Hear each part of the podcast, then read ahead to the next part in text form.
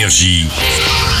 Signe News. Les canons sont chargés, les pilotes prêts à décoller. Tu pourras tout affronter.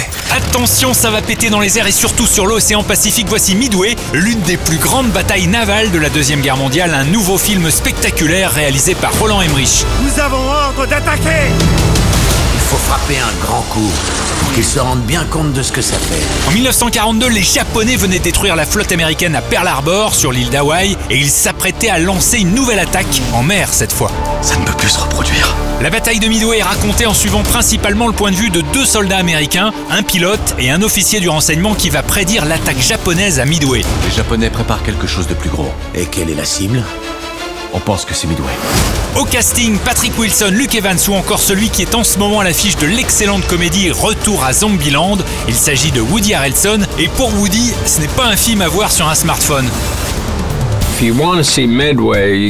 Si vous voulez voir Midway, il faut aller au cinéma. Ce n'est pas vraiment le genre de film qu'on regarde à la télé. Vous n'allez pas vivre et ressentir les batailles épiques qu'on a tournées sur petit écran. Moi, en tout cas, j'irai même le voir sur un écran IMAX. C'est devant un écran géant que j'aimerais le voir. Vous vous souviendrez de ces instants toute votre vie. On a noté le conseil, grand écran ou IMAX pour ceux qui peuvent. Bon spectacle. Énergie. Signe News.